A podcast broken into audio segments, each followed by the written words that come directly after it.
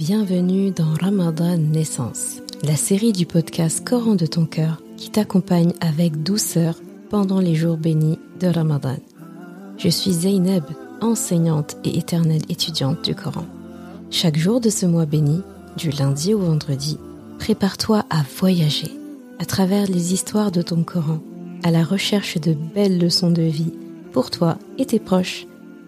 Ramadan Naissance parce que chaque Ramadan est censé être ta renaissance et chaque Ramadan est censé être ta station d'essence.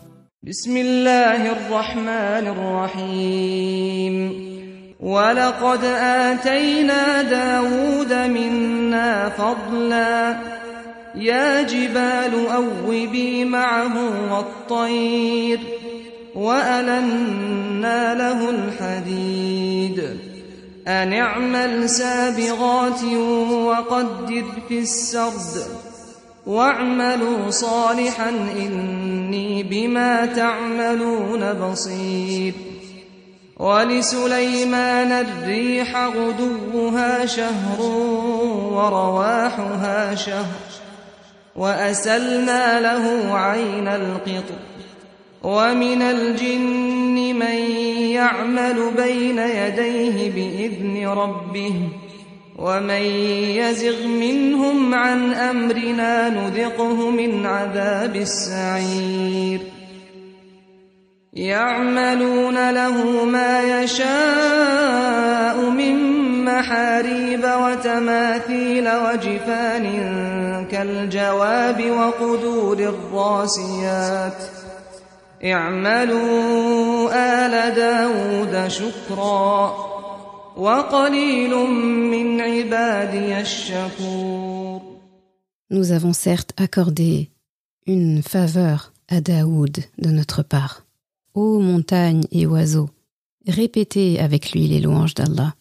Et pour lui, nous avons amolli le fer, en lui disant Fabrique des côtes de mailles complètes et mesure bien les mailles. Et faites-le bien. Je suis clairvoyant sur ce que vous faites.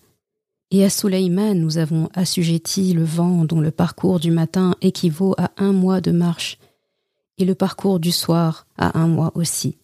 Et pour lui, nous avons fait couler la source de cuivre, et parmi les djinns, il y en avait qui travaillaient sous ses ordres par la permission de son robe. Quiconque d'entre eux, cependant dévié de notre ordre, nous lui faisions goûter un châtiment douloureux. Ils exécutaient pour lui ce qu'ils voulaient sanctuaires, statues, plateaux, comme bassins et marmites bien ancrées.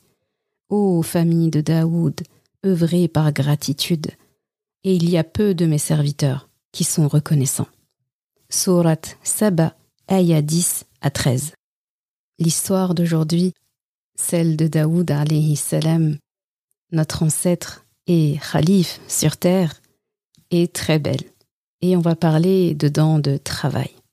Daoud salam est un des plus grands rois qu'ait connu la terre. On disait que son royaume était tellement grand qu'il y avait difficilement une parcelle de la terre qui n'était pas sous son commandement. C'est quelqu'un qu'Allah subhanahu a défini comme étant un khalif sur terre. Et quand l'humanité a été présentée à papa Adam salam, il a remarqué Daoud salam et il a demandé à Allah subhanahu wa ta'ala son sujet. Il a vu en lui un trait commun. Son petit-fils Daoud salam allait être un khalif comme lui. Et dans le Coran, il y a seulement deux personnes qui sont décrites comme étant des khalifs, Daoud salam et Adam salam. Mohammed a dit dans un hadith dans le sens Nul n'a jamais mangé de meilleure nourriture que celle procurée par le travail de ses mains. Certes, le prophète Daoud alayhi salam ne mangeait que le fruit du travail de ses mains. Ce que j'aime beaucoup ici, c'est que dans ce passage, Allah subhanahu wa ta'ala aurait pu nous décrire les richesses de Daoud alayhi salam, sa gouvernance, ses armées, tout ce qu'il possédait en fait.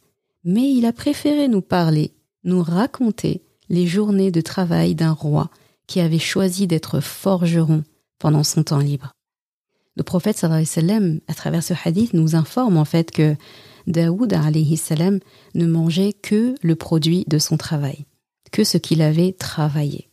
C'était un artisan qui maîtrisait parfaitement la fabrication des armes de guerre et comme les autres prophètes d'Allah en fait, qui mangeaient du fruit de leur travail avec l'artisanat, avec l'élevage, avec euh, l'agriculture, eh bien, on se dit que nous, de la même façon, qui avons tous finalement un métier, eh bien, nous aussi, en fait, il faudrait travailler de nos propres mains, manger de nos propres mains pour éviter déjà non seulement de devoir demander aux gens de nous aider, et aussi de ne pas vouloir plus que ce qu'Allah nous a donné comme faveur. Et c'est très important le terme faveur, al-fadl, tel que défini par Allah subhanahu wa ta'ala en parlant des faveurs qu'il a données à Daoud alayhi salam. Allah parle de faveur. Il dit fadla en parlant de ce qu'il a donné à Daoud alayhi salam. On pourrait penser et on s'attendrait à ce qu'ils disent bah oui, il lui a donné un immense royaume, il lui a donné une armée entière, il lui a assujetti beaucoup d'éléments de la terre et des cieux. Daoud salam comprenait le langage des animaux, il comprenait le langage des arbres, le langage des, montagnes. D'ailleurs, c'est très connu, comme le prophète sallam en parlait, du chant en fait de Daoud, que quand il chantait le matin et quand il faisait ses, adkar et ses rappels d'Allah, eh bien les oiseaux venaient se, se joindre à lui et chantonner aussi.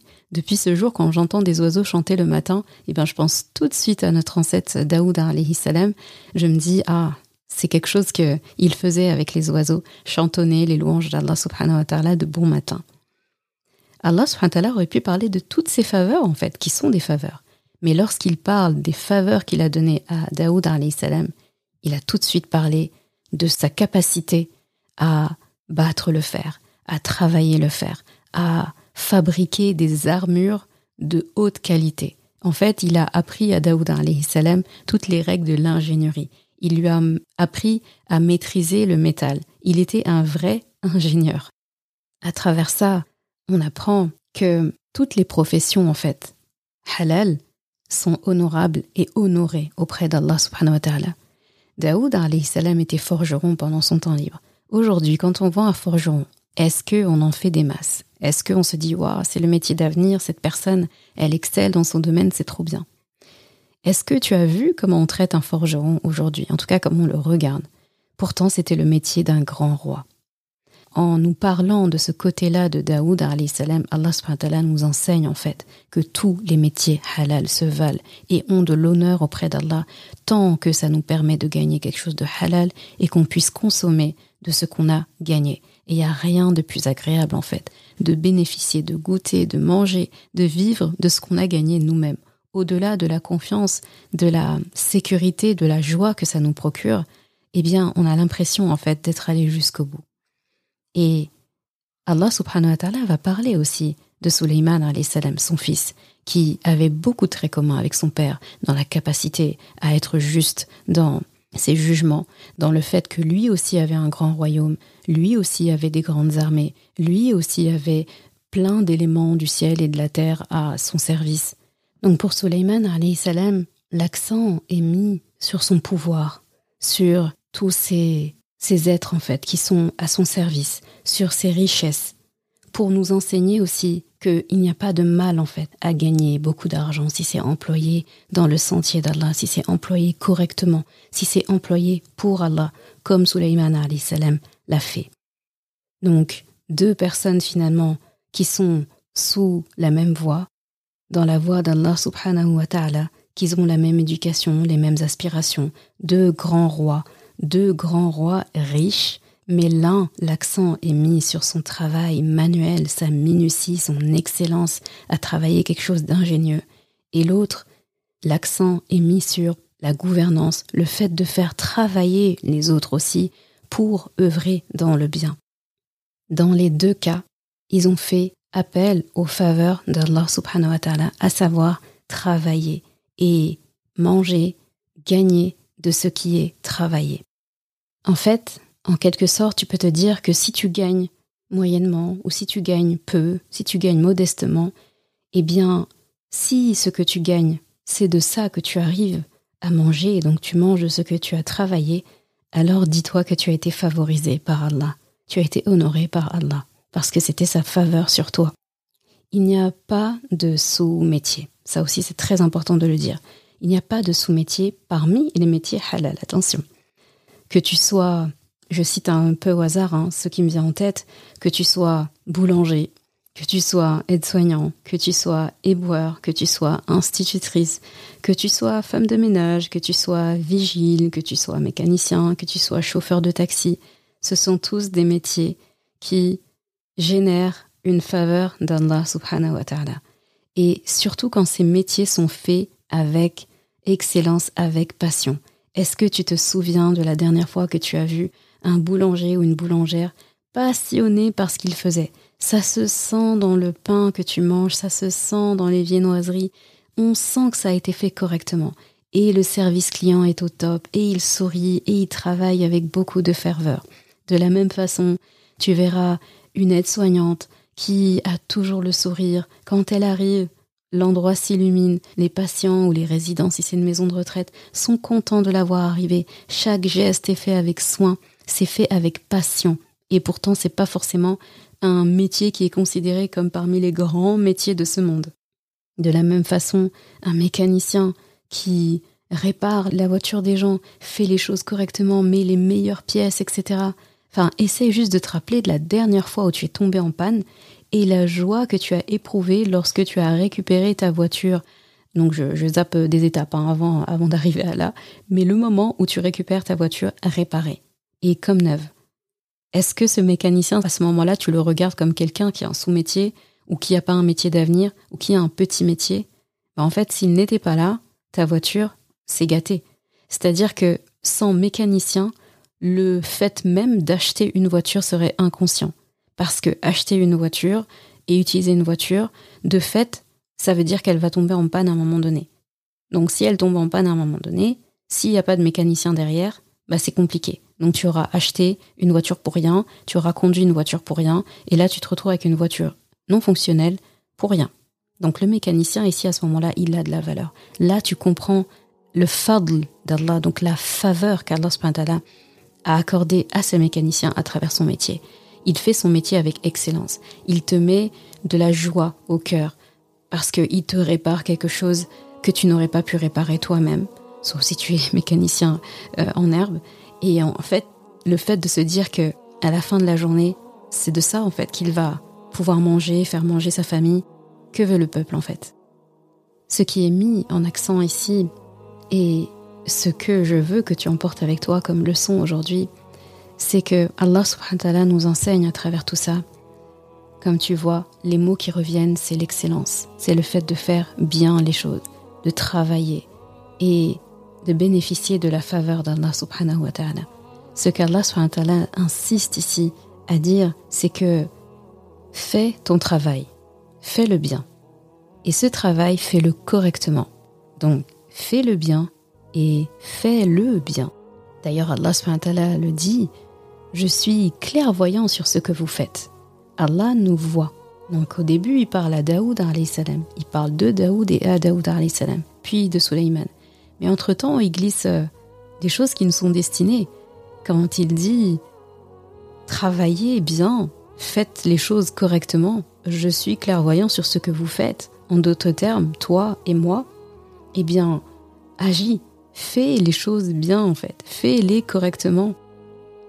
Ça passe par le fait d'arriver à l'heure au travail, d'aller au bout des tâches que tu fais, qu'on t'a confiées, de respecter tes engagements, respecter tes collègues, rendre le travail en temps et en heure, respecter les projets qui te sont soumis.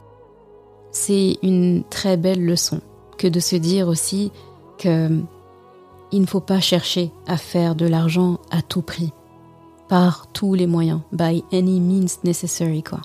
Par euh, genre, tous les moyens sont bons, qu'on obtient ce qu'on veut au final. Et il y a des personnes qui vont même s'asseoir sur des moyens non halal qu'ils vont inclure dans le processus ou laisser s'inclure dans le processus pourvu que le business marche bien. Il faut vraiment se dire si mon business fait souffrir des gens. Par exemple, j'ai une fabrique de vêtements et, et en fait, euh, Il y a des personnes qui travaillent à ces vêtements-là à l'étranger, sont exploitées, ne sont pas payées correctement, sont dans des conditions misérables. Bien là, je n'ai pas à travailler comme Daoud salam. Là, c'est next en fait. De la même façon, si je travaille dans une entreprise, je ne sais pas, hein, on va prendre le, métier de Daoud salam, qui est forgeron, qui travaille des armures, qui travaille voilà des, armes de guerre. Eh bien, si moi je fais la même chose que Daoud, mais je sais pertinemment que ces armes de guerre sont destinées à des pays ou des euh, puissances sur terre qui en fait emploient ces armes-là à faire subir euh, de la corruption, embêter les opprimés, tuer des innocents, ben, je me mets pas dans cette boucle en fait. Je ne serai pas ingénieur de ces armes-là. Donc attention en fait au travail que je fais, attention aux moyens halal que j'injecte dans ce que je fais. Donc tous ces métiers-là en fait qui vont nuire aux autres, c'est next. Et dans le cas des métiers d'aujourd'hui, les nouveaux métiers qui n'existaient pas avant, je parle des métiers en ligne, il y en a beaucoup de métiers en ligne qui sont honorables, qui sont halal, qui constituent la sueur du front de la personne. Quelqu'un qui rédige des articles pour des entreprises et qui permet à cette entreprise en fait de mettre en lumière sa marque et son artisanat, par exemple, eh bien c'est honorable. Mais il y a aussi beaucoup de métiers en ligne du web qui ne sont pas honorables. Donc attention, attention, attention. Si tu es commerçant en ligne ou en physique, eh bien, dis-toi que tu dois exceller dans le customer care, le soin des clients. Tu dois offrir les meilleurs soins possibles à tes clients.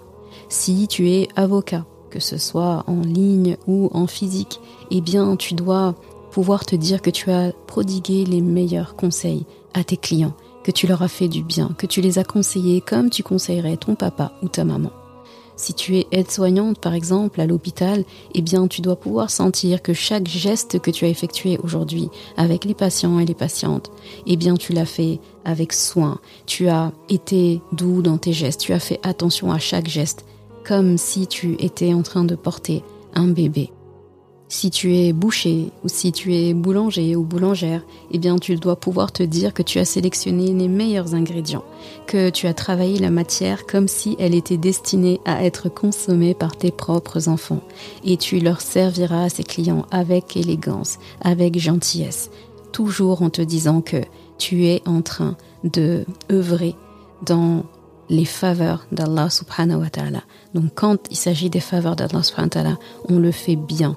Et comme c'est le fruit qu'on va consommer, on va manger en fait de ces efforts-là, eh bien, on a quand même envie de manger d'un effort qui a été fait correctement, n'est-ce pas?